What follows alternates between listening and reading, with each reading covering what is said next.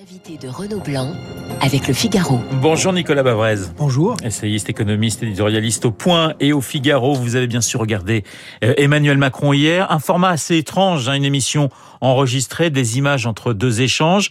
Vous avez apprécié la forme ou cela vous a interpellé pour ne pas dire plus? En tout cas, il y avait un grand écart entre le titre de cette euh, émission, Où va la France Où va la France Ouais. euh, et ce qui s'est réellement passé, c'est-à-dire finalement la chronique euh, du quinquennat.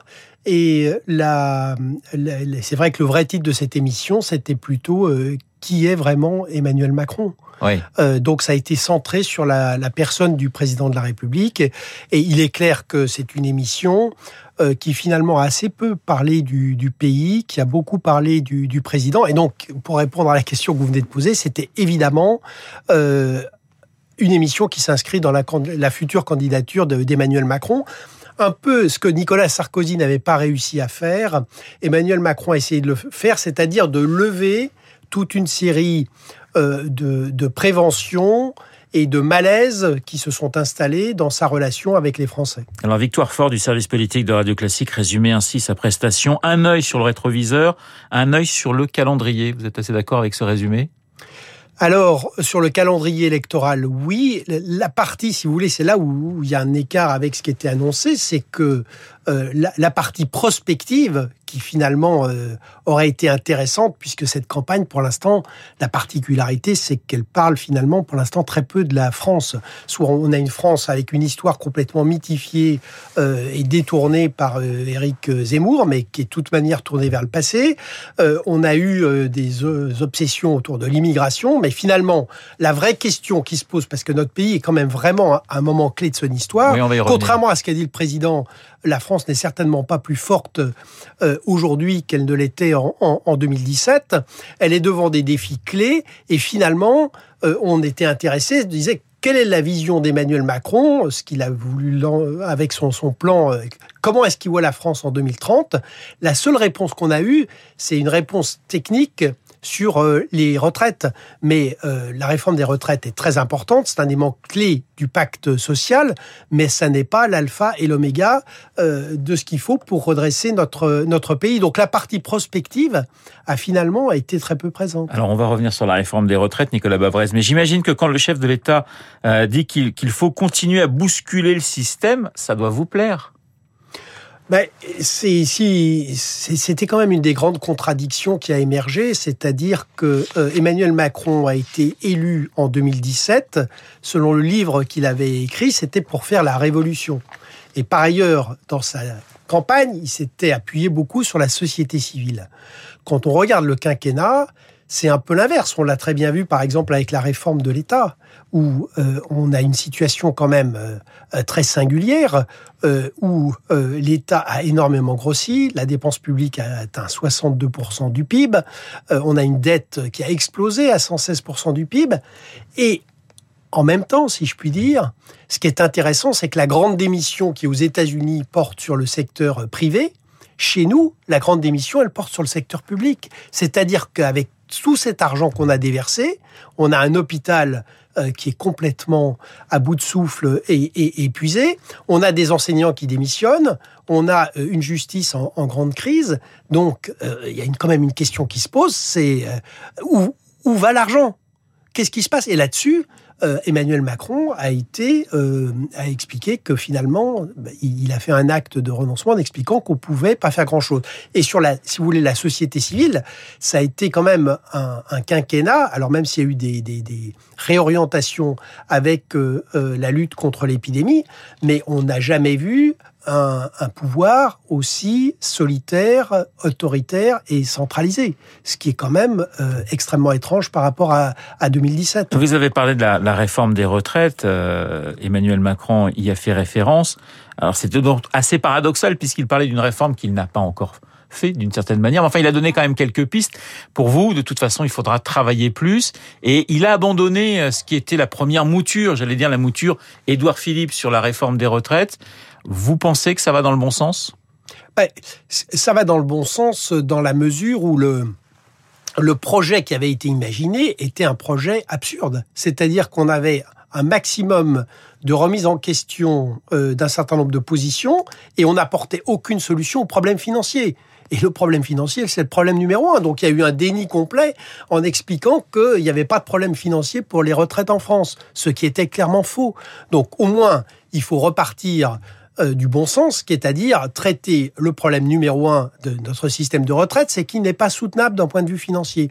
Ensuite, c'est vrai qu'il euh, a raison de souligner que les régimes spéciaux sont une aberration. L'idée de passer de 42 à 3 régimes, euh, je doute que ce soit possible. Il faut réduire le nombre, ça c'est certain. Mais au-delà, si vous voulez, les, les choses sont très simples. C'est-à-dire que euh, il faut très vite, tous les autres pays développés sont entre 65 et 69 ans. Donc euh, il faut évidemment euh, faire comme les autres parce que c'est la démographie qui nous oblige à le, faire. Et la deuxième chose, c'est que les énormes inégalités, elles sont sur les régimes spéciaux et la différence entre le secteur public et le secteur privé. Donc il faut s'attaquer en priorité à ces inégalités-là. Nicolas Bavrez, dans votre dernier ouvrage, un Reconstruction, vous dites que la situation du pays, situation sociale, économique, démocratique est très très préoccupante.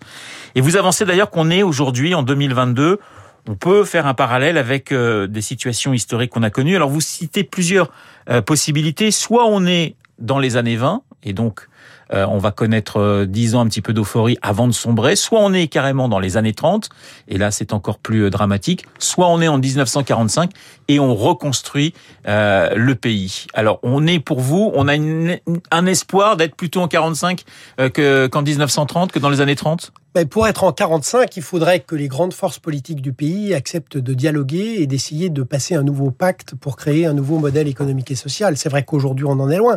C'est d'ailleurs le paradoxe de cette intervention du président de la République, c'est que d'un côté, il a expliqué que le pays allait mieux qu'en 2017, mais de l'autre côté, quand il a parlé du...